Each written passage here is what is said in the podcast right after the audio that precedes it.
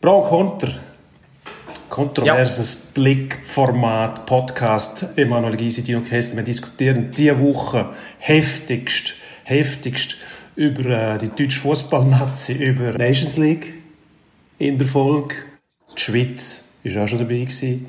Der SCB haben wir im Programm, wir haben Tennis, wir haben Formel 1, wir haben, ähm, was haben wir noch, Golf. Und ja, also eigentlich alles, was Herz begehrt. Und deine Steuererklärung. Und deine Steuererklärung. Toll. Bis geht. Pro und Konter. Sportstreitgespräch mit Dino Kessler und Emanuel Gysi. So, da sind wir wieder. Wir haben extra gewartet, diese Woche Dino Kessler, dass wir erst am Mittwoch aufnehmen, und zwar aus einem einfachen Grund. Wir wollen wissen, wie der Schweizer Nazi-Match ausgeht. Ob die Schweiz gegen die Ukraine jetzt den Klassenerhalt in der Nations League schafft. Ja, und jetzt haben sie nicht geshootet und es ist noch kein Ergebnis da, äh, wie die UEFA entscheidet, äh, wer, wie, wo, warum jetzt da Punkte zugesprochen überkommt. Und darum fangen wir einfach mit etwas anderem an, würde ich sagen, mit den Deutschen. Die haben gestern Abend, gestern Dienstag Abend gegen Spanien gespielt und ja, nicht so gut ausgesehen, kann man sagen. 0 zu 6 auswärts, immerhin. Ich weiß nicht, ob das in irgendeiner Form eine Rolle gespielt hat, aber man sagt denn das so. 0 zu 6 gegen die spanische Nationalmannschaft in einem Pflichtspiel und in Deutschland sind sie am Boden zerstört, zu Recht. Oder wird da jetzt wieder einmal von unseren deutschen Nachbarn überbissen?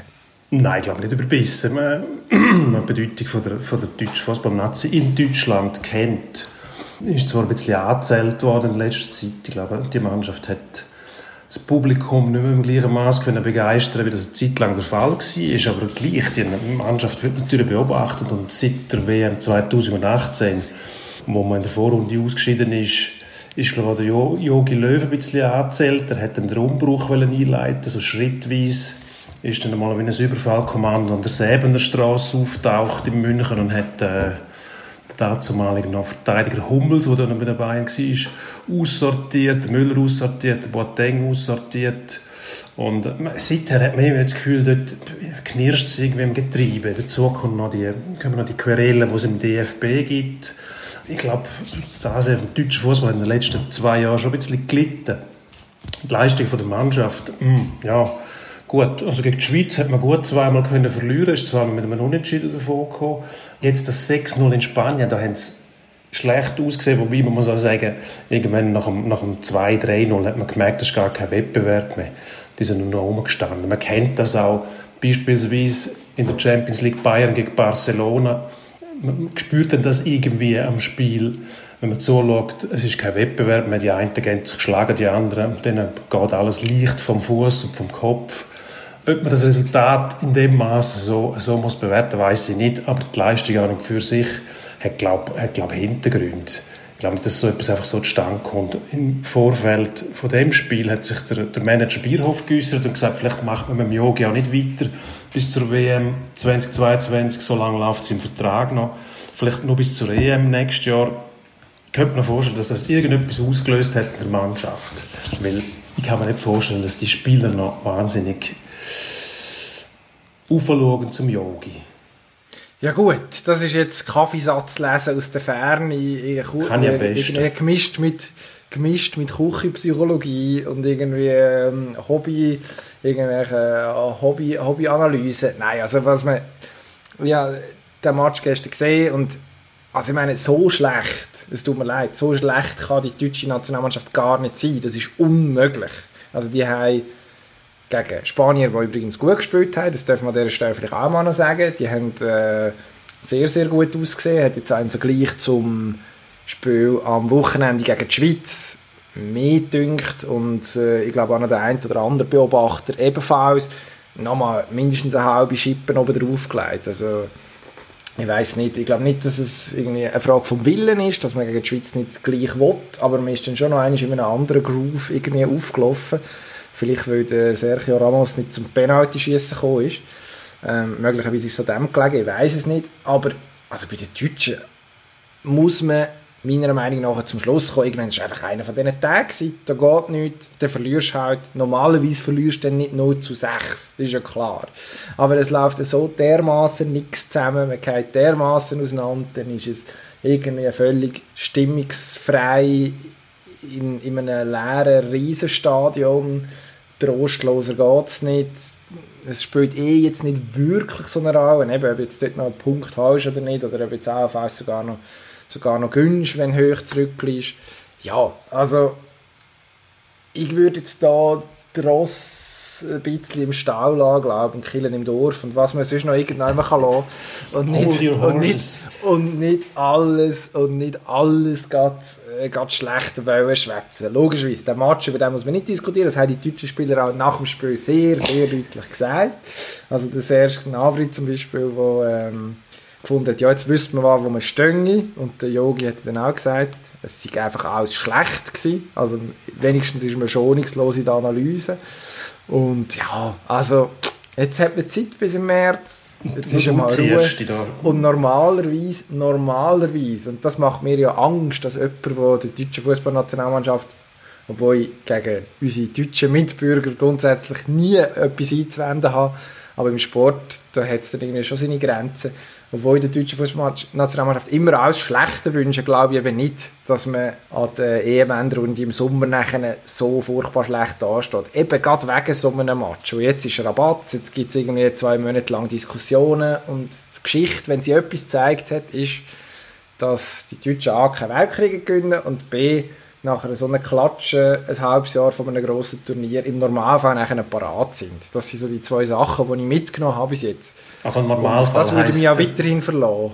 Normalfall sagst du, du meinst aber ein besonderes Ereignis, nämlich das 3 zu 8 gegen Ungarn 1954. Ist allerdings schon eine Weile her, obwohl der Jogi Löw dort schon an der Seitenlinie gestanden ist, wahrscheinlich auch mit schwarzem Rollkragenpullover. das stimmt, das stimmt Im, nicht. im Stil von, ist er eigentlich der Erfinder von dem schwarzen Rollkragenpullover und auch am Jobs-Syndrom. Steve Jobs, der regelmäßig mit dem schwarzen Rollkragenpullover rumgelaufen ist, der Yogi, wenn ich ihn so anschaue, tut mir ein bisschen leid, weil er ist ja kein Böse.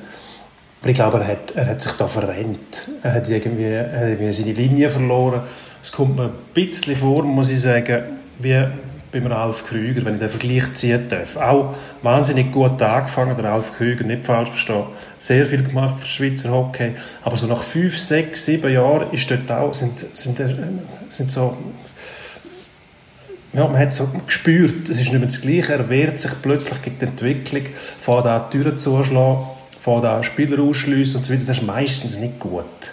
Es deutet darauf hin, dass man ein bisschen von seinem Weg abgekommen ist und etwas will konservieren und dann fehlt einem der Mut zum innovativ sein.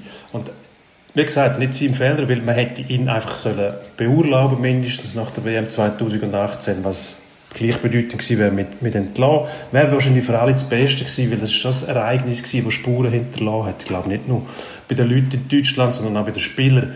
Also, wenn man dem, einen Müller zum Beispiel, nehmen wir ihn als Beispiel, weil der mir einfach wahnsinnig gut gefällt.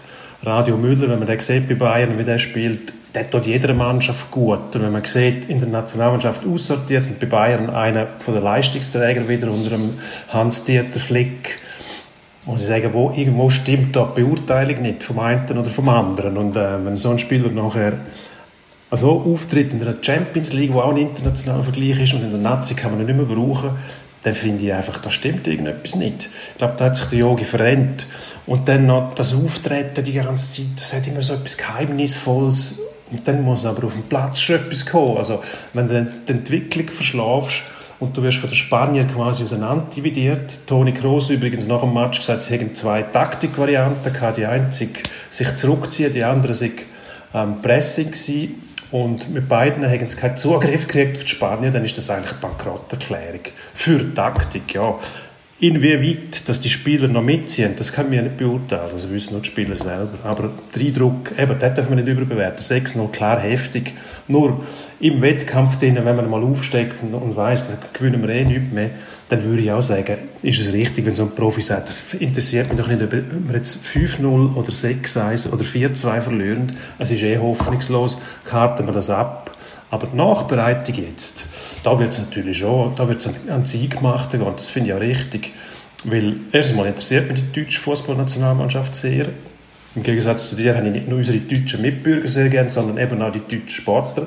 Insbesondere DEB-Auswahl, also die deutschen Hockeyspieler, finde ich wahnsinnig ähm, beeindruckend, was die liefern unter diesen Voraussetzungen. Aber auch die deutschen Fußballer, muss ich ehrlich sagen. Und darum ähm, interessiert mich das sehr, was dort läuft. Ich hätte Driogi, wie gesagt, abgeschossen nach der WM 2018. Da wären sie jetzt mindestens drei Schritte weiter. Hm.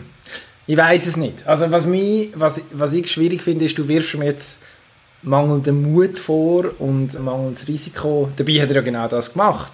Risiko auf sich genommen, indem er nämlich äh, Boateng, Hummels, Müller aus dem Kader gestrichen hat. Er gesagt hat, ich wage einen Neuaufbau, äh, Betonung liegt auf Wagen und schauen, dass wir in zwei Jahren, jetzt sind es drei Jahre geworden bis zu der EM, nachdem man sie hat verschieben den Sommer, äh, versuchen, etwas aufzubauen, das nachher wieder verhebt, nachdem man ja tatsächlich ohne Diskussion gescheitert ist, 2018, völlig klar.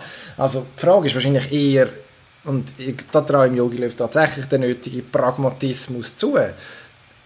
Baut man jetzt die Brücke zum Beispiel wieder zu einem Thomas Müller oder zu einem Hummels oder zu einem Boateng, gerade wenn man die Abwehr gestern gesehen hat, und äh, fragt sich, oder fragt bei denen mal unauffällig an, ob, ob sie sich eigentlich nicht könnten vielleicht doch ähm, nochmal, nochmal das eine oder andere Länderspiel zu machen. Ich glaube, über diesen Schatten dürfen wir als Yogi Löw durchaus springen. Und ich finde schon auch das, und das ist jetzt eine Yogi Löw äh, schon auch, ich finde schon auch, ähm, dass, dass ähm, sich der Yogi Löw also ein bisschen Vertrauen verdient hat. Also dass ein Turnier verhauen, okay, fair enough, aber dass man ihm nachher die Gelegenheit gibt, nach dem, was er für den deutschen Fußball geleistet hat, und das ist seit 2004, ähm, also inklusive der WM 06, wo er als Klinsmann-Assistent dabei war, nicht wenig, dass man ihm Gelegenheit gibt, noch eine Mannschaft versuchen aufzubauen. Wenn es nicht herhält, okay, fair enough. Aber ich würde ihn definitiv noch nicht abschreiben.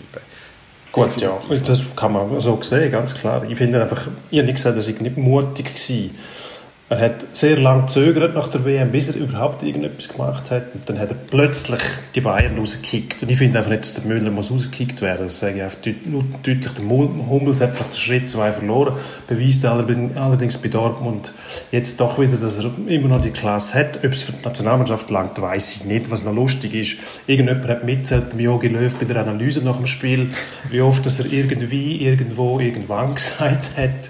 Und dann Elf hat man am, am Nena Fanlager zugeordnet. Das ist ein Schmankel, also die Deutschen verlieren den Humor trotz allem nicht. Unsere Fußballnazi hat leider nicht können glänzen. Man hat, äh, wie schon angesprochen hast, nicht können spielen.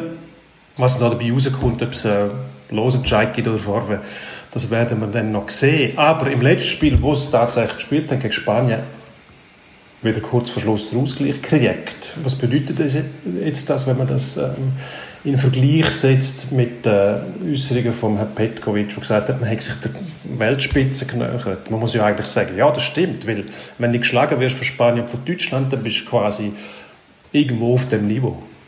In, in Nähe von der Augenhöhe. Also Petkovic hat ja nicht gesagt, man ist exakt auf Augenhöhe mit Spanien und Deutschland. Wobei mit dem Deutschland von gestern, äh, ja, wahrscheinlich, wahrscheinlich ist man da nicht allzu weit weg wenn man jetzt den Match vom Samstag angeschaut hat, also, was sicher Weltklasse war, ist im Remo Freuler sein Goal. Ähm, wir werden wahrscheinlich bis ans Ende von unseren Tagen uns fragen, ob er das wirklich so hätte wollen.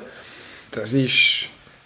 Also, er ist zu Recht gefeiert worden, aber ich finde also immer noch zu wenig, weil das ja, ist dermaßen... Also, also nur schnell dass der so aufgeht. Schnell ein Einschub, ich finde immer ja. die Frage, ob er das hat wollen, das ist völlig irrelevant der Schuss ist ins Goal. Der hat ein Goal schiessen. Ob er genau so hat ist doch gleich, oder? Das ist ein schönes Goal gewesen. Freuen wir uns darüber. Immer die kritischen, die kritischen Hintertöne da. Ja, das ist ja Journalismus, das ist ja unangenehm. Immer hinterfragen, ob jemand etwas bewusst gemacht hat oder nicht. Nein, selbstverständlich. Also ich finde, es ist ein Unterschied, wenn einer sagt, ja, also ich berechne jetzt die Flanken von Mbolo so perfekt, nimm sie per Dropkick und lasse sie so am Rist vorbeiziehen, dass sie nachher schön in die entfernte Ecke fliegt hoch oder vertätscht ihn irgendwie komisch und er fliegt halt rein. Ich finde, das ist, äh, ja, das ist dann eben der Unterschied zwischen sehr gut und Weltklasse wahrscheinlich. Ja, es gibt und, halt äh, Leute, die ja, in der Motorik sehr begabt sind, Herr Gysi. Und die können Es gibt Leute, die in der Motorik sehr begabt sind und dann halt auch eben in der Feinmotorik können Eric Bell spielen. Wir natürlich nicht, vor allem du nicht. Nein, von dem äh, also da, ich da definitiv, gerade definitiv nicht in Verdacht, äh, da in irgendeiner Form können mitzuhaben. Ähm, was man aber sicher kann sagen ist, das ist ein sehr vernünftiger Match gewesen von der Schweizer Fußballnationalmannschaft gegen einen Gegner, der tatsächlich auf Spitzenlevel agiert hat oder was sehr, sehr nah an der absoluten Weltspitze mindestens ist. Also ich glaube, man hat jetzt tatsächlich Argumente gesammelt für die Aussage von Petkovic, man sei seit 2018 noch einmal näher an die Weltspitze hergekommen. Man hat sich gut gewehrt gegen die Mannschaft, man hat sich spielerisch gewehrt gegen die Spanier vor allem. Es war nicht ein sinnloses Bau hinten rausklopfen Das hat sich auch das eine oder andere Mal dann bezahlt gemacht. Zum Beispiel eben auch bei dem Führungsgoal, der Freude gemacht hat. Der Wermutstropfen, klar. Man fällt dann am Schluss gleich noch den Ausgleich ein. Hat noch ein bisschen Glück gebraucht, dass der Jan Sommer einfach mal schnell zwei Penalties hat.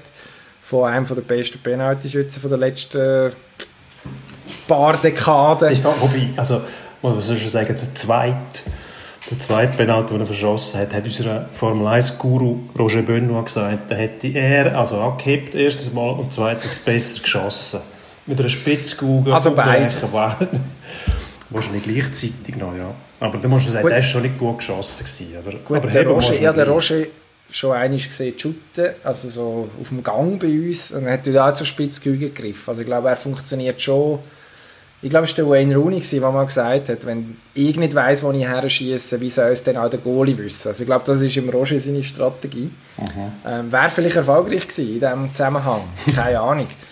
Aber also da möchte ich dann am Schluss auch sagen, heben muss du gleich das erste Mal. Natürlich, Und natürlich. Es ist ja auch der zweite, den er hebt. Also am Schluss ist es äh, der, ganze, der ganze Psychokomplex, der ja dann irgendwie zusammenspielt. Also du hast ein Penalty schon gehabt und dann, oder als Schütz schon mal ein Penalty nicht reingemacht und dann kommst du noch eines und dann versemmelst so. Sehr faszinierend, aber wahrscheinlich sollten wir da nicht allzu fest in die Tiefe gehen. Wer hat dir denn gefallen bei der Schweizer Nazi? Ja, wie schon angesprochen, das Goal von Freude natürlich. Mir hat auch äh, der Chaka gefallen, hat gespielt, oder der Chaka, kann ich das jetzt davon sagen, erzählen? Nein, ah, natürlich, ich habe ja den Match gesehen. Hast es, also, ist einfach super zusammengegoogelt. Ah, super zusammengegoogelt. Nein, nein. Aber es ist mir gefallen, dass man die Spanier können unter Druck setzen, und zwar permanent. Natürlich können die spielen, das sieht man, aber wenn, wenn du 1-0 führst und, und Möglichkeiten hast, natürlich kommen die auch zu Chancen. Aber im Vergleich zu den Deutschen hat man eine kompakte Mannschaftsleistung gesehen und man hat jeder, jederzeit eben den Zugriff gehabt, wo der Toni Gross gesagt hat, hätten sie nicht gehabt, auch mit verschiedenen Taktikvarianten nicht. Und ich glaube, das ist auch etwas, was die Schweizer Mannschaft auszeichnet, dass sie eben jederzeit kann sich anpassen und mit ihrer Taktik immer noch Zugriff hat. Wie der Petkovic auch gesagt hat, man versucht, jeden Gegner dominieren zu können. Genau darum hätte ich eben gerne gesehen, wenn man gegen die Ukraine spielt, wo auch in geschwächter Form dann einfach ein Gegner war, wo man wahrscheinlich hätte müssen schlagen mit diesen Ansprüchen.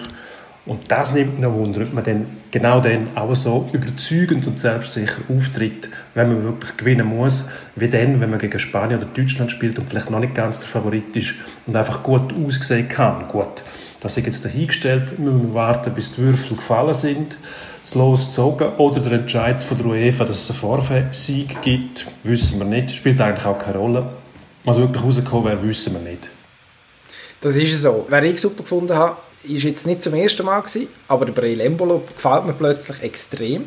Ist, was ich jetzt so mitbekommen habe, sehr, äh, ja, das Fußballvolk ist sehr zweiteilt, was seine Leistung angeht. Ich habe nicht ganz verstanden, was man da hätte können schlecht finden. Hat sich extrem aufgerieben, hat äh, gleichzeitig sogar etwas für Spiel gemacht, obwohl er ja jetzt nicht der spielerisch stärkste Spieler ist. Also ist jetzt keiner, der äh, bis jetzt mit allzu raffinierte technische Finesse aufgefallen wäre, aber ist, ist Bau holen, relativ weit hinten zum Beispiel.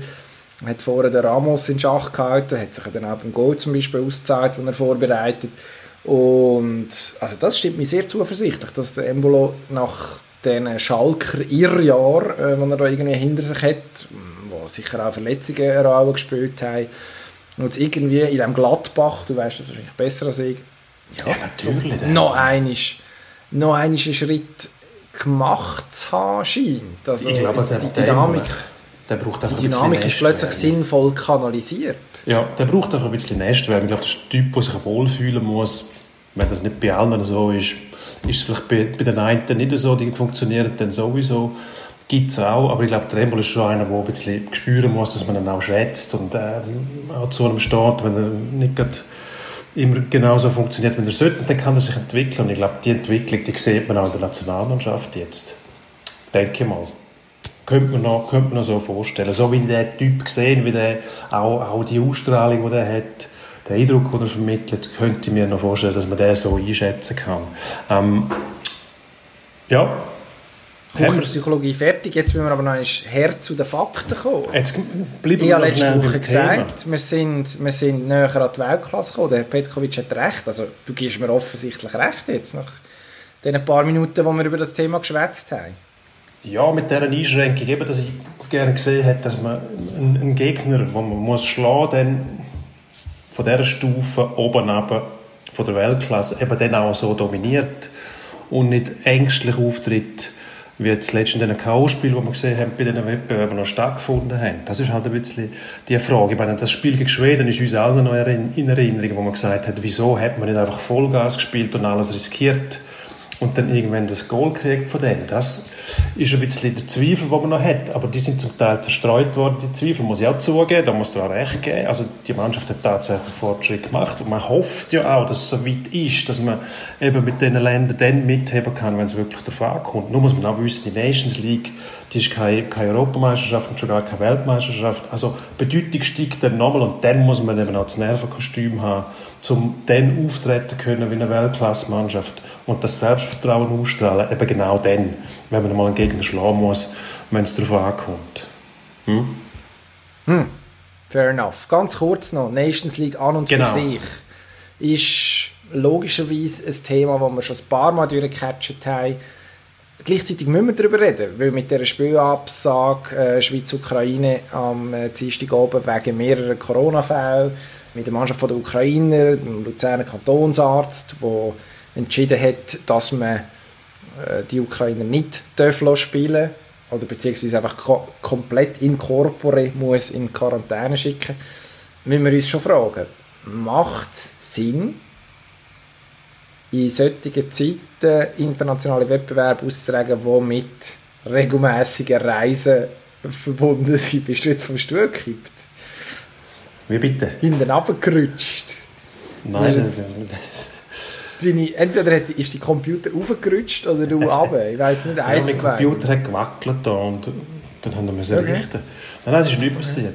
Es ist nicht passiert. Nein, Nein die Diskussion über die Nations League, die haben wir schon grundlegend geführt. Ich glaube, es geht auch nicht um den sportlichen Wert, sondern tatsächlich eben um die Durchführung, wie du sagst. Und ich finde einfach, internationale Wettbewerbe veranstalten, jetzt, wo Sportler müssen reisen ähm, Grenzen überschreiten, macht einfach wenig Sinn. Man hat jetzt gesehen, in Deutschland haben es, ich glaube, vier Fälle gehabt, da sind noch zwei dazugekommen. Einer hat den Antikörper aufgezeigt, dass man da nicht, die, die nicht einfach festgesetzt hat und heimgeschickt hat und gesagt hat, jetzt brechen wir die Nations League ab das ist ein bisschen das, was mich stört. Da geht man viel zu grosses Risiko ein, weil man dann nämlich auch seinen Ruf wieder beschädigt. Das heisst ja dann schnell einmal, ja, der Fußball, der Fußball darf alles und die, alle anderen dürfen überhaupt nichts mehr. Ich glaube, das wäre einfach nicht nötig. Diese Sachen tun nicht gut, dass man so ein Turnier, wo dann eben, sportliche Wert, auf den wir jetzt nicht näher eingehen, aber dass man so etwas riskiert, dass nach einer Mannschaft in die Ukraine schließlich in der Schweiz muss fest, festgesetzt werden, die dürfen jetzt, glaube ich, das Hotel nicht mehr verlassen oder müssen das Land verlassen, dann können sie, glaube ich, auswählen, was sie wollen. Ich vermute, sie verlassen das Land. Also wenn ich zu Luzern bleibe oder zurück in die Ukraine, ja, würde ich auch sagen, sofort in den Flüger und weg. Wenn du, da, du kannst ja nicht zu Luzern bleiben, du bleibst zu Luzern im Hotel. Also ja, eben hast du dann nichts davon, irgendwie, in diesem schönen Luzern zu sein, wo der Roger Federer am Montag offenbar im Gletschergarten auftaucht ist. Uh, der Roger Federer war im Gletschergarten. Wahnsinn. Gruß, Gruß an den Janin an dieser Stelle. Ja, ähm, also Janin, alles Gute. Es, es tut uns leid. Äh, Fedi, sonst wäre es, glaube ich, eine Fedi-freie Sendung geworden, wenn nicht noch etwas Verrücktes passiert. Aber also dann findest du, jetzt fällt zum Beispiel die Skisaison fängt jetzt so richtig an langsam. Also am Wochenende ist man jetzt in Finnland, äh, die Frauen ähm, bestreiten dort zwei Slaloms, nachher versucht man schon eine halbwegs normale Saison zu bekommen. Ich finde das richtig, also ich finde nicht, man kann, dass man komplett kann ein Sport, der halt davon lebt. Du kannst nicht nur Schweizer Meisterschaften bestreiten im Skifahren, ein, ein halbes Jahr lang. Dass man versucht, das mindestens anzubekommen und dass man versucht, die Wettkämpfe auszutragen. Ob es dann halt eben Nations League Spiel sind oder ob es Skirennen sind oder was auch immer das es dann ist. Äh, die ATP Finals in London im Moment, wo Tennisspieler aus der ganzen Welt zusammenkommen. Also logischerweise ist es eine Herausforderung, logischerweise ist es schwierig, aber nur weil es jetzt ja. Fälle gibt, wo es Ansteckungen gibt, die sich ja schlicht nicht vermeiden lassen, ja, ich weiß nicht, ist mir zu einfach. Dann einfach sagen, gut, blasen doch alles ab. Ich finde, das Risiko äh, ist einfach zu groß. Ich finde, das Risiko ist zu groß, auch, dass man den Athleten das zumuten. Wir haben den Fall von Ilkay Gündogan, glaube der äh, Corona gesagt hat, das hat ihn wahnsinnig mitgenommen. Und zum Teil findet man auch schon raus, es kommt dann erst später tatsächlich irgendwelche Sportfolgen, ja, wenn es später ist, aber dass sich eben herausstellt, dass man, dass man vielleicht Monate oder Jahre lang noch ähm, an den Atemweg irgendetwas gespürt. Für Sportler ist es nicht so einfach. Ich frage mich, ist es das Risiko wert? Ähm, ich gehöre weder zu den Corona-Skeptikern noch zu den Hardliner. Ich finde einfach, man muss eine vernünftige Linie fahren. Und ich finde es nicht vernünftig, dass man jetzt zu dem Zeitpunkt, wo die Schweiz in, äh, in, in, in Europa ein Hotspot ist, Leute in die Schweiz holt, Leute aus der Schweiz rauslässt, wo irgendwelche Sportanlässe teilnehmen, die nachher der ganze Zirkus noch weiterreist. Ich finde, das macht es wahnsinnig unberechenbar. Ob man da nicht einen anderen Weg findet, dass man zum Beispiel sagt, wir machen die Skisaison, tragen wir an zwei schneesicheren Orten aus, dann wechseln wir uns einfach ab, sind vielleicht immer die gleichen Pisten, können wir ein bisschen umstecken und so weiter. So eine Möglichkeit gibt es das nicht, dass man tatsächlich jetzt muss so oft reisen, das verstehe ich nicht. Hm. Also ich bin gespannt, wie das am Schluss nachher aussieht, gerade in Bezug auf die Skisaison. Also wir sind gar nicht so weit auseinander. Ich bin einfach der Meinung, ah, die Sportler, ich finde, denen dürfen wir zumuten, dass sie das tatsächlich selber entscheiden, ob sie das sich dem Risiko aussetzen oder nicht. Ja. Und ich glaube ich glaub nicht, dass, äh, dass irgendjemand, also wir haben jetzt zum Beispiel, äh, was ist in der, in der NFL, die ich relativ eng verfolge, die nordamerikanische American Football Liga, gibt es reihenweise Athleten, die sagen, sie setzen diese Saison aus, aus Gründen, weil sie zum Beispiel eine Risikogruppe in der Familie haben oder sonst in irgendeiner Form nicht, nicht bereit sind, das Risiko auf sich zu nehmen. Das sind auch nicht alles nur Profis, die auf Rosenbetten ziehen. Also ich finde, da ist ein Athlet, eine Athletin auch irgendwo aufgefordert, und das ist ein furchtbares Wort, ich weiß, aber in diesem Kontext möchte ich es gleich brauchen, ein bisschen Eigenverantwortung zu übernehmen. Und äh, also wenn es jetzt gerade um Sachen wie Sportfolgen etc. geht, dass nachher dass man bei den Ukrainern jetzt irgendwann zum Beispiel mal sagt, okay, es längt, man kann, kann, das nicht verantworten, irgendwie eine gleich zweistellige Fälle innerhalb von wenigen Tagen. Da gibt es offensichtlich ein Problem, das, das liegt für mich auf der Hand, dass man das dann auch stoppt. Das finde ich gar nicht so schlecht, auch wenn du Eva das wahrscheinlich anders sieht als ich. Vermutlich schon. Immerhin es Schweizer, ja. der Schweizer und der Luzerner Kantonsarzt gebraucht, um die zu stoppen. In Deutschland hat es noch nicht gelangt. Da sieht man auch, wie, wie wenig flächendeckend gleichgeschaltet dass man ist, wenn es um das Thema geht. Ich finde einfach, da kann man sich nicht auf die Verbände verlassen, wie du sagst, Eigenverantwortung. Aber wer sagt denn, ich komme nicht? Meine Skifahrer sind Einzelsportler. Es gibt zwar eine Nationenwertung, aber die hat die gleiche Bedeutung wie, wie der Konstrukteurstitel bei der Formel 1. Interessiert eigentlich niemand, außer man gewinnt. Außer wir gewinnen, genau. Ja, und wenn wir gewinnen, dann machen wir ein riesen Tamtam darum, dass wir wieder mal die Österreicher geschlagen haben, nachdem wir 37 Mal gegen sie verloren haben. Ich Nummer 30. 30, ja. Aber eben, das sind eigentlich Einzelsportler. Natürlich wollen die fahren, aber kann man dann nicht mehr bieten, dass man sagt, irgendwo, eben in Finnland oder in Norwegen, Schweden, dass man dort so wie Bubbles einrichtet und man sagt, jetzt fahren wir einfach da eine Weile, fertig. Dann müssen wir nicht umreisen. Wir haben Tests, wir können die Wettbewerbe gleich austragen. Also, meine, was bringt es? Ich weiß nicht, findet es Lauberhorn statt zum Beispiel? Das Jahr. Geplant, ja. Was, was, die können ohne Zuschauer rauskommen, das wird wahrscheinlich auch nicht helfen, oder? Also der egal ist, dass man die auch schützt und sagt, nein, machen das nicht, sparen das Geld, wir müssen nicht alles organisieren, wir fahren nur dort und dort und hoffen, dass es nächstes Jahr besser ist. Wer weiß, ob es so ist, aber das Risiko wäre kleiner. Nächstes Jahr besser. Das lenkt dem SCB nicht. Dort muss vorher etwas besser werden. Der Stolz Schlittschuh-Club Bern immer noch amtierender Meister. Äh, nachdem es im letzten Frühling keine neue Meister gab, im Saisonabbruch, ist ja, jetzt lehne ich mich überhaupt nicht aus dem Fenster. Gröber in der Krise hat in den letzten, lass mich nachzählen, fünf Matches am Stück verloren, bevor man nachher gegen Rapperswil gestern Abend 3-2 gewonnen hat, auswärts. Jetzt auch nicht unbedingt der ganz grosse Reis, den man da getötet hat. Ähm, ist überhaupt nicht in die Saison hineingekommen, in irgendeiner Form vernünftig. Und offensichtlich ist man auch einigermaßen ratlos. Wir nehmen jetzt hier die, ich würde sagen, bedauernswerte Florence Schelling als Beispiel. Man kann da reinhören, die hat am Wochenende bei den Kollegen von MySports Auskunft geben Niemand ist zufrieden, niemand ist zufrieden mit der Leistung, die wir zeigen. Die Spieler wissen das, die Coaches wissen das, wir wissen das und äh, jetzt, jetzt muss etwas wirklich passieren. Jetzt Aber muss, was? Ja, jetzt, ja, das ist eine gute Frage. Es muss jetzt einfach etwas passieren. Es muss etwas passieren, sagt Frau Schelling. Das, oder irgendetwas muss passieren. Es ist ein bisschen auf der Spur von Jogi Löw, wenn man das jetzt so schön hört. Was denn? Was passiert und wenn passiert etwas? Also das 3 zu 2 auswärts in Rapperswil am Dienstagabend in Ehre, aber als ganz grosser Befreiungsschlag geht das wahrscheinlich noch nicht durch. Das denke ich auch nicht. Der CEO Marc Lüthi hat äh, vor der Saison gesagt, man sehe sich nicht mehr an der, an der Spitze, logischerweise. Das ist auch erklärbar, aber dass man so abstürzt Anfang Saison, hat man natürlich auch nicht gehofft, zumal man noch den Gaetan Haas hat, wo man wahrscheinlich auch denkt, solange der da ist, sollte man eigentlich Schwung können aufnehmen, dass man nachher mindestens kann im Mittelfeld mitspielen kann dass man nicht die ganz grossen kritischen Töne schlucken muss die ganze Zeit. Das ist natürlich klar, der SCB steht permanent unter Beobachtung. Dort sind eigentlich immer Spitzenergebnisse vorausgesetzt. Auch wenn man erklären kann, warum das nicht so ist. Was Frau Schelling nicht machen sollte, ist nämlich derige Erklärungen abgeben, wo sie sich selber der Ratlosigkeit preisgibt, da ist in der Rhetorik schon noch zu viel. Ich glaube, da müsste man einfach anders können antworten und irgendwie sagen, ja, das klären wir intern, was wir dann wirklich machen. Und die Massnahmen, die, die sehen wir dann, sie wissen, sie kennen die Voraussetzungen, der Handlungsspielraum ist begrenzt.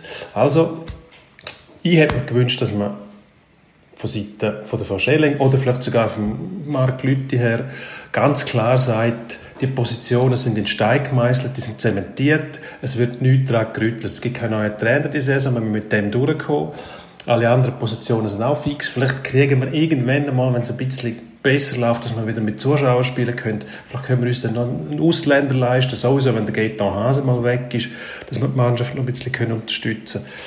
Selbst dann, wenn der Medien, der Kritiker, der Wind aus den Segeln nimmst, selbst dann wird man nicht ruhig sein, weil man natürlich das Ganze immer noch beobachtet. Und der SCB ist eine Institution in dieser Liga. Da kann nicht einfach am Schluss umdümpeln, sonst werden Massnahmen gefordert, das ist ganz klar. Ich kritisiere halt nach wie vor die unerfahrenen Leute, in so einem Umfeld, also es ist sicher nicht ideal, wenn man als, als Sportchef Neuling muss beim SCB die Lehre absolvieren. Also da gibt es einfachere Aufgaben. Und die gibt es definitiv. Mit völlig unerfahren herkommt, man hat gesehen beim, beim Alex äh, Schattler vorher, der einen hervorragenden, guten Leistungsausweis hat, in vier Jahren dreimal Meister und sogar der ist innerhalb kürzester Frist ist der in der Luft zerrissen worden von Teil äh, Fangruppierungen, weil man einfach von lauter, Wald, von lauter Bäumen der Welt nicht mehr gesehen hat, auch dort. Oder? Also man war so verwöhnt von diesen Erfolg, dass man, dass man irgendein paar Niederlagen oder ein bisschen eine Leistung war, die es einfach nicht mehr, nicht mehr hat wollen akzeptieren Und wenn dann natürlich der CEO nachgibt und der Sportchef führt, dann bringst du automatisch den Nachfolger in eine eigentlich eine unmögliche Position. Also vor allem als Frau Neueinsteigerin soll dann quasi das Erbe antreten, in einem sehr schwierigen Umfeld, wo man, wo man nicht mehr kann mithalten finanziell mit der Konkurrenz. Also das ist keine einfache Situation, das muss man schon sagen. Nein, das ist es nicht, aber das, das haben wir auch immer schon gesagt. Ich glaube, es greift einfach zu kurz, ähm, auf Florent Schelling da nur loszugehen. Also die Mannschaft ist zu, zu grossen Teil schon gestanden, das kann man so sagen. Also ist im Schweizer Eishockey ein bekanntes Phänomen, dass äh, neue Verträge, also ein Spielerwechsel nicht, nicht äh, nach der Saison, wenn dann die neue Sportchefin oder der neue Sportchef kommt, gemacht werden, sondern irgendwann zwischen, zwischen Oktober und Januar in den meisten Fällen. mindestens wenn es um stärkere Spieler geht. Also sprich, dort ist natürlich schon noch die Handschrift vom, vom Alex Schottland zu finden, wo, mhm. du sagst es richtig, selbstverständlich seinen Leistungsausweis hat und vermutlich auch Plan hat und was man hört, ja auch nicht ungern eigentlich seinen Posten behalten hat. Äh, ist jetzt weiterhin im Club und äh, äh, wahrscheinlich kein schlechter Schachzug grundsätzlich die Kompetenz nicht einfach, nicht einfach vor die Tür zu stellen. Ich glaube einfach, dass man die Arbeit von einer Sportchefin nicht anhand von, beim SCB ist jetzt zwölf Saisonspiele kann beurteilen. Das geht einfach nicht. Man kann, man kann es bei einem Trainer bis zu einem gewissen Grad, nach einem Jahr, nicht vorher. Gut, jetzt müssen wir, so, müssen wir mal über die Bücher, also wie, dass man das genau definiert. Also es ist immer schwierig, wenn ein neuer Sportchef kommt, übernimmt er ja in der Regel sehr viele alte Verträge. Und trotzdem das ist Alex Schattl auch nicht, auch nicht anders gegangen. Als er vom Sven Leuenberger übernommen hat, sind dort Abverträge schon rum gewesen. Und natürlich beurteilst du einen Sportchef nicht mit irgendwelchen Asterix hinter der Leistung, sondern du musst sagen, ja gut, der ist jetzt verantwortlich. Also ist er tatsächlich verantwortlich. Dann heißt es auch nicht immer, ja gut, aber die Verträge hat noch der Vorgänger gemacht, der Vertrag hat noch der Vorgänger gemacht. Also, so differenziert wird nicht. Das wird nie, aber das nie gemacht. Ja, aber das wird nie Kontext gemacht. Kontext ist wichtig. Kontext ist wichtig, aber das ist in dem Fall nicht der Fall. Einfach, das muss man einfach ganz klar sagen. Also, ja, weil du nicht, nicht willst. Nein, nicht, weil ich, bin bereit, auch Kontext einfach, Du willst jetzt einfach, wenn es eine Frau ist, willst du jetzt ähm, quasi extra Würst. Das, das ist eine Unterstellung, das stimmt Florence Schelling hat selber gesagt, sie will keine Sonderbehandlung. Und ich glaube, das hat sie auch nicht verdient. Sonderbehandlung würde nämlich auf etwas hindeuten, was sehr, sehr ungut wäre.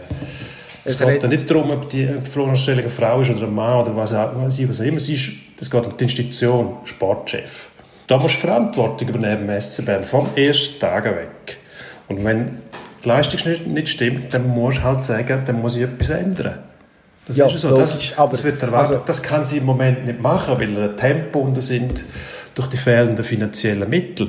Aber was soll man denn machen? Soll man Berichterstattung einstellen und sagen, ja gut, dann sollen sie halt verlieren, sieben, acht Mal hintereinander, interessiert uns nicht. Das will auch kein Mensch.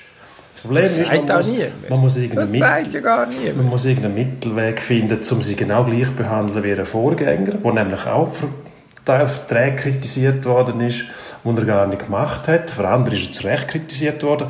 Zum Beispiel der Ausländer, den er geholt hat. Genauso wie man Florence Schelling jetzt dafür kritisiert, dass sie da einen Nachbauer geholt hat. Also ich glaube, das darf man also schon machen.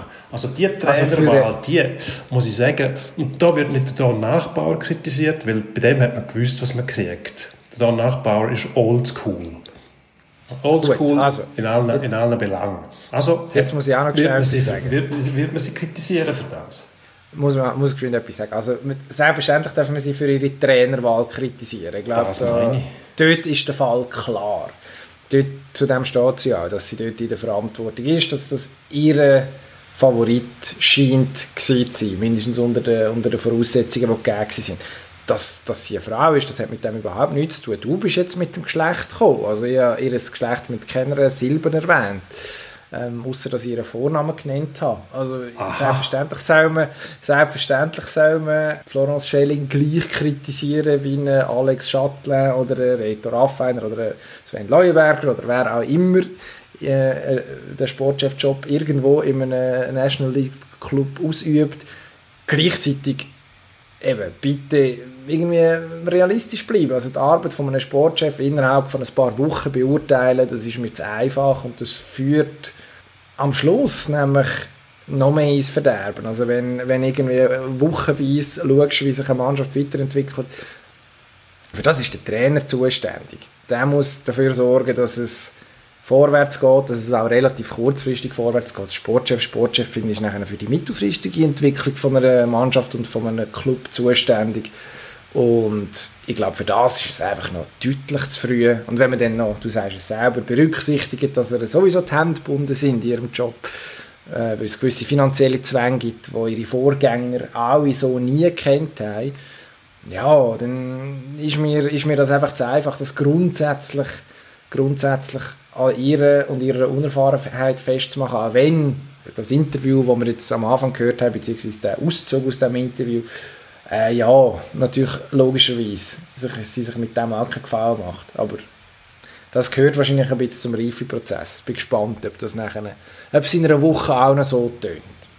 Was in einer Woche sicher nicht mehr so tönt, sind Tennisbälle, die, ich, in London hin und her getroschen werden. Oder läuft das Turnier noch weiter in einer Woche? Ich weiß es nicht. Nein. Ich muss ehrlich sagen, wenn der Roger. Federer nicht dabei ist, dann interessiert es mich ein Stückchen, Stückchen weniger, obwohl Nadal ist dabei. ATP Finals. ATP Finals nicht gerade sein Steckenpferdchen, die ATP Finals im Gegensatz zu Paris hat er die nicht schon x-mal gewonnen.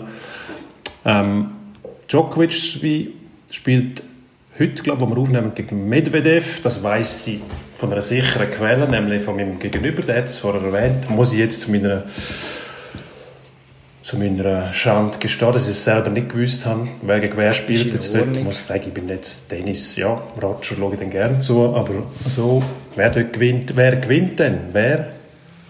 Ja, der Team. Wahrscheinlich wieder. Der ist jetzt im Höch. Hat, äh, tatsächlich, wir haben es ausführlich schon besprochen an dieser Stelle. Die Phalanx von der grossen drei durchbrochen. Endlich an den Grand Slams. Und äh, jetzt hat er den Nadal geschlagen gestern. Also für mich ist eigentlich der Fall klar. Das wird, am Schluss wird das ein bisschen das Jahr vom Dominik Thiem sein, wenn wir zurückschauen. Das 2020. Der Moment, wo er tatsächlich sich als würdiger erwiesen hat, auf dieser Stufe können mitzuheben und die ATP Finals, die sind da ein absolut elementarer Teil davon. Also meine, mein Geld, das ist eindeutig auf ein Dominik Thiem gesetzt. Obwohl du jetzt wahrscheinlich etwas anderes willst sagen. Das ist dem Format geschuldet, eigentlich mehr oder weniger noch, muss ich sagen. Pro und Contra, also das soll kontrovers sein. So kontrovers ist es nicht. Ich sehe eigentlich lieber den Zverev gewinnen, der ist im Moment auch stark unter Druck, weil sein Privatleben irgendwo ein bisschen Schaden genommen hat durch Äußerungen von einer Ex-Freundin, glaube Da will ich nicht näher darauf eingehen, geht mir nichts an, finde ich auch, ist Privatleben. Aber ähm, ich schaue dem eigentlich noch gerne zu, der hat gute Ausstrahlung. Ich finde auch, der hat mehr drauf als das Team. Vielleicht kann er es noch nicht ganz umsetzen. Bei den US Open zumindest habe ich das Gefühl pff, der schlägt keinen und zack, ist es so wie gewesen. Wobei ich sagen muss, du lobst jetzt das Team überall im Massen, aber bei einem Grand Slam Turnier, das, was er gewonnen hat zumindest, die US Open hat er keinen von diesen Grossen geschlagen, wenn es mir recht ist, weil zwei sind nicht dabei gewesen und der eine hat sich selber aus dem Rennen genommen, weil er einen Linienrichter abgeschossen hat. Also, Schauen wir mal, dann, wie es weitergeht, wenn wieder mal ein Grand Slam gespielt wird, ob das Team dann tatsächlich einer von diesen grossen, mindestens der Djokovic wird ja noch eine Weile dabei sein, der wirklich schlagen kann. Ja, sind wir gespannt. Ich hoffe, es kommt schon das Wochenende zum Duell. Das wäre ein schöner Final, finde ich. Djokovic-Team, wieso eigentlich nicht? Dann könnte man die US Open-Frage auf alle Zeiten klären. äh, äh, ob der, der Team dort nur ein Schwein hat oder ob er tatsächlich ein hochverdienter Sieger ist. Nein, wenn schon. Das muss Flushing er- Meadows. Das muss er dann natürlich vor Ort klären, oder das muss vor Ort geklärt werden. Das kann man nicht, äh, das kann man nicht übersetzen. Also, am, am Grand Slam Turnier, das ist wie wenn irgendwo im Fußball die letzte Partie in der Meisterschaft entscheidend muss spielen oder im Hockey in den Playoffs. Also dem musst du beweisen. Nicht da äh, bei den ATP Finals, wo ja wahrscheinlich sehr lukrativ sind, aber mit einem Grand Slam Turnier hat das nichts zu tun. Also da ist das Druckverhältnis dann schon noch anders. Anders als zum Beispiel in Augusta beim Masters, da reden wir jetzt von Golf. Das ist nämlich eines von der Grand Slam Turnier, das stattgefunden hat. Zwar ohne Zuschauer, muss sagen, aber das Augusta, das ist mir ein bisschen suspekt jeweils. Dort hat es schön gepflegte Blumenbeetchen. Man hat das Gefühl, die Fairways werden mit Bassetten ähm, ähm, geschnitten und äh, manikürt sogar. Sogar Kiefernadeln sind angelegt, irgendwo, die dürfen nur in einem bestimmten Bereich liegen. Also irgendwo ein bisschen suspekt. Das mal im Herbst, aber sehr schön hat es ausgesehen. Es war aber ein bisschen raucher, die Blumenbeeten sind verschwunden. Das war wahrscheinlich auch der Jahreszeit geschuldet, weil die Azaleen, glaube ich, oder was dann halt sind, nicht blühen. Um die Zeit, was am Ganzen noch entgegenkommt. Gewonnen hat Dustin Johnson, Nummer 1 von der Welt, mit einer überzeugenden Leistung. 20 unter. Also, Ja. da muss man sagen, wow, gehört eigentlich nicht zu so einem Turnier. Also die Major-Turniere sollten irgendwo auch eine Herausforderung sein für die Spieler, dass man sagen muss, 20 unter das Rekordergebnis in, in Augusta. Natürlich, der Platz ist viel weicher gewesen, weil es oft geregnet hat, auch wegen der Jahreszeit. Darum ist so ein Score überhaupt möglich gewesen. Jetzt, aber es geht auch anders. Das hat Tiger Woods bewiesen, der dicke Verteidiger, der im Amen Corner am 12. Lachsball 150 Meter 10 Schläge gebraucht hat. Ja, ich glaube, er ein paar drei falsch verstanden, oder? Er hat dreimal ins Wasser geschlagen. Ich habe nicht so furchtbar viel gesehen von diesem Turnier am Wochenende. Das gebe ich gerne zu. Ich habe am Donnerstag kurz geschaut, eine Stunde oder so, und dann am Sonntagabend noch ein bisschen gesehen und das zwölfte Loch tatsächlich live mitbekommen äh, von Herrn Woods. Und ja, ich bin ein bisschen verschrocken. Also einmal ins Wasser okay, zweimal ins Wasser, ja, lustig. Und äh, am Schluss ja, hat er zehn 10 Schläge gebraucht für ein Paar 3. 10 ich glaube, Schläge von minus, von minus 3 auf, ja, das kann man selber ausrechnen, auf plus, Plus. 7 zurückgeht, hat sich der mal entspannt, entspannt aus der Wertung raus äh, manövriert. Nein, plus 4, stimmt. ja, Es ist ja nicht, äh, Plus 4, ja. es war nicht 10 über Bar. Gewesen. Minus 3 auf plus 4. Ähm, hat sich dort, also nicht, dass er jetzt wirklich im Rennen gewesen wäre um, äh, um einen Turniersieg. Ich glaube, der Zug war vorher abgefahren. Gewesen, aber äh, ja, es ist äh, ein Debakel, ein Debakel sondergleichen gewesen. Muss man sich da Sorgen machen? Nein, muss man nicht. Erstens einmal hat er in den nächsten sechs Löchern fünf Birdies gemacht und seine, seine Wettkampftauglichkeit unter Beweis gestellt. Andererseits ist das zwölfte Loch, heisst ja nicht nur so, Amen Corner 11, 12, 13, die Ecke dort von dem Platz wahnsinnig schwierig, wegen dem Wind. Eben, der Wind sieht man leider nicht im Bild einmal, aber genau das Zwölfe dort hinten, wo im, im, im, so ein bisschen im Wäldchen hinten, da gibt es so Verwirbelungen und genau die Bälle, die dann hoch anfliegen, die werden nachher zurückgedruckt und spicken nachher in der Race Creek, heißt das schöne künstlich angelegte Bächli, wo dann die Bälle verschluckt. Übrigens, letztes Jahr war es genau umgekehrt. Am 12. haben nämlich all seine Konkurrenten versagt und der Woods hat äh, seinen Ball schön über den, Bunker, über den Bunker geschossen, im Stil von Jack Nicklaus, ohne Risiko. Hat er das Jahr leider nicht gemacht, wahrscheinlich auch, weil er hinten drin war und denkt, hat, spielt jetzt eh keine Rolle mehr. Nachher hat er, wie du schon gesagt hast, noch zweimal ins Wasser geschlagen, einmal sogar aus dem Bunker raus. Ein bisschen unglücklich gewesen, aber am Schluss hat er gezeigt, ich kann es eben gleich noch. Nur, also wenn er nochmal ein, Match-Turnier gewinnt, dann wahrscheinlich das Masters in Augusta, weil alle anderen sind zu schwierig. Er ist auch körperlich angeschlagen. Man sieht immer wieder Probleme mit seinem Rücken, wenn er sich auch bewegt zwischen den Spielbahnen. Ich würde sagen, mit dem lassen wir es bewenden. Jetzt gehen wir in Endspurt und dort fangen wir gerade sofort an. Endspurt. Jetzt sind wir nämlich wieder beim Thema Reisen und so weiter. Zwei Slaloms in Levi in Finnland. Wie viel von denen gewinnt Wendy Holdner? Keine. Keine. Tut mir leid, keine. Nein. Also, ich würde es ihr gönnen, aber ich glaube, äh, nach dem, was wir letztes Jahr gesehen haben, es gibt jetzt keinen Anhaltspunkt, dass sie diese Saison plötzlich zur Seriensiegerin im Slalom wird. Da gibt es dann doch noch äh, Konkurrenz, die eigentlich stärker müsste sein. Bin gespannt, was, was dann aber im Endeffekt tatsächlich läuft. Melanie Meyer, die zurückkommt zum Beispiel, äh, aus Schweizer Perspektive sicher auch interessant. Lewis Hamilton, siebter Titel im Trockenen. Vielleicht sogar mit dem Michael Schumacher und das Ganze im Nassen. Das ist ja sehr schön formuliert. Da muss ich eigentlich gar nicht mehr viel dazu sagen. Nein, sieben Titel, klar, Meisterleistung von Lewis Hamilton. Ähm, das ganze Rennen auf Intermediates, acht Runden, glaube ich, auf Superwets und nachher 50 Runden auf Intermediates gefahren, abgewetzt am Schluss. Alle anderen sind irgendwo mal ausgerutscht, haben sich gedreht, nur er nicht. Wirklich eine klasse Leistung gewesen. Am Samstag in der Super League haben wir das Duell, wo mindestens letztes Jahr noch der Spitzenkampf war, mehr oder weniger, muss man sagen. IB Basel, wer gewinnt? Ja, IB, logischerweise. Äh, gibt eigentlich gar keinen, gibt eigentlich keinen Grund, das anders zu sehen. Ähm, normalerweise gehen das Heimteam, oder es gibt ein Unentschieden. Der letzte Auswärtssieg wäre IB gewesen. Basel hat, äh, ich habe es nachgeschaut, im Mai 2016 mal in Bern gewonnen, das letzte Mal gewesen. Torschützen Poetius und Delgado bei einem 3 zu 2. Sind alle nicht mehr dabei. ähm, ich glaube, der Erhard Schömert äh, ist dort dabei gewesen und der Herr Zuffi. Vielleicht können die ihren Kollegen sagen, wie sie es gemacht haben, aber ich sage äh, 2-0 IB. Sehr schön. Hast du auch einen Tipp? Ähm, Eis, Eis.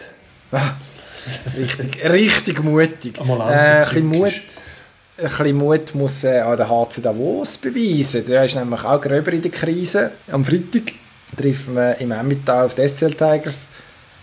Jetzt kehren wir das Spiel um. Du bist dran mit Tippen. Ja, ich tippe auf einen, auf einen nicht deutlichen, aber äh, doch klaren Sieg vom HCD 5-2 will.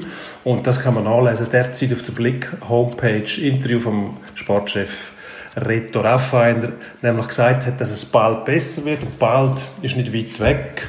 Und ähm, heute nehmen wir auf, ist Mittwoch. Und Freitag ist in dem Fall auch nicht weit weg. Also bald. Und darum gewinnt der Wos dann. Und dann haben wir noch eine Frage, die wir vielleicht abseits vom Sport klären müssen, unbedingt klären müssen, weil ich letzte meine Steuererklärung ausgefüllt habe, und zwar mit Hilfe von einer, von einer, von einer Software. Also wahnsinnig gut. Was ist jetzt besser? Die Steuererklärung selber ausfüllen mit Hilfe von äh, irgendwelchen technischen Hilfsmitteln oder lässt man das machen? Äh, ich weiß es nicht. Also ich habe es noch nie machen ähm, Das ist der Vorteil, wenn man äh, Journalist ist, sein Leben lang und äh, irgendwie noch nie, noch nie mehr so feuchten Händedruck überwiesen bekommen hat oder das Äquivalent von einem feuchten Händedruck aufs Konto. Ähm, es gibt wunderbare die Wund ja genau, meistens von den falschen Freunden, die dann irgendwie, ja man sollte sowieso aufpassen, wenn es zu viele Schulterklopfer sind bei einem Thema, dann macht man irgendetwas falsch als Journey. Ich weiß es nicht. Ich würde sagen, selber ausfüllen mit diesen lustigen Tools. Für mich persönlich die grosse Überraschung war, wir haben das an dieser Stelle schon äh, breit diskutiert, dass ich jetzt ja ab nächstes Jahr, äh, ab dem Steuerjahr 2020 im Kanton Zürich meine Steuern zahle. Der hat mich schon mal eingeschätzt vorab und ich muss viel weniger zahlen als bis jetzt zu Basel. Also, es bricht eine Art Reichtum aus, äh, steuertechnisch bei mir. Also. Ähm, es lebt der Föderalismus sehen wir noch. Also erstens einmal ist es in Zürich nicht nur viel schöner als in Basel, sondern man spart auch noch Geld. Also alle, die Lust haben zum Geld sparen und schön haben, sofort von Basel auf Zürich ziehen. Das sollte sie nicht machen. Erstens lässt man mein Basel nicht aussterben und ich glaube, wenn du Steuern sparen dann musst du entweder, was ist, Kanton Schweiz oder was ist so für normalsterbliche gut? Ja, das ist Monaco. Tückisch. Also, ja gut, steuertechnisch schon, nur kann man sich... Äh, das Wohneigentum oder auch die Mietwohnung oder das Haus nicht leisten, denn, weil das natürlich dem, dementsprechend teuer ist. Also auch die, die Steueroase da am Zürichsee, im Kanton Schweiz, Wollerau und so weiter, da musst du, glaube ich, kräftig Geld haben, dass du überhaupt kannst eine Wohnung oder ein Haus kaufen oder mieten, dann nützt die, der Steuerfuß auch nicht mehr. Gut, in der Stadt Zürich ist jetzt Wohnen auch nicht so billig. Also wahrscheinlich holen sie im Prinzip... Darum sind aber die Steuern irgendwie dort. Es ist das. Es ist halt die Leute einfach die hohen Wohnungspreise nicht zahlen. Das klingt mir total, total logisch. Ähm, gut, haben wir sonst noch ein Problem, das wir lösen müssen? Nein, die Probleme, die wir noch haben, die fallen uns eh nicht ein. Und außerdem würden wir sie dann nächste Woche lösen. Und dann hoffen wir auch wieder auf kräftige Zuhörerschaft. Wir sind äh, sehr zufrieden mit unseren treuen Zuhörern. Wir haben Untreue nicht. Sehr gute Zahlen präsentiert gekriegt. Also wir sind stolz und sehr dankbar, dass man uns auch überall abonniert, Spotify und so weiter, und uns treu ist. Und nächste Woche bringen wir enthüllen wir irgendetwas, ein riesen, irgendetwas Wahnsinniges. Irgendetwas, irgendetwas Wahnsinniges. Und sonst diskutieren wir wieder über Steuererklärungen oder Wäschetrockner, Salatschleudern, irgendwelche Elektrogeräte, Handmixer, irgendetwas. Salatschleudern, das klingt packend. Was wir dazu noch sagen das haben wir gar noch nicht verraten, der Herr Kessler hat da diese Woche auch einen Hintergrund, einen Videocall-Hintergrund, nachdem er letzten Mittwoch noch verzweifelt ist auf der Suche nach, äh, nach etwas Lässigem. Er sitzt jetzt vor einer Art Konfettiwand gerade, ähm, ja. was doch äh, ja, schön ist für mich. Es sieht aus, als ob hinter ihm eine Tischbombe explodiert wäre. Ich bin wahnsinnig begeistert über die technischen Möglichkeiten, die man heutzutage hat. Was man noch nicht kann, ist in einem Podcast sehen, was wir für Hintergründe haben. Das ist wahrscheinlich aber auch nicht Da können wir auch einfach alles erzählen. Das ist hervorragend. Also, wir bedanken uns. Wir bedanken uns fürs nächste Mal. Dass wir den Abschweifer noch gemacht haben. Ja, ade. Ade. Thank you.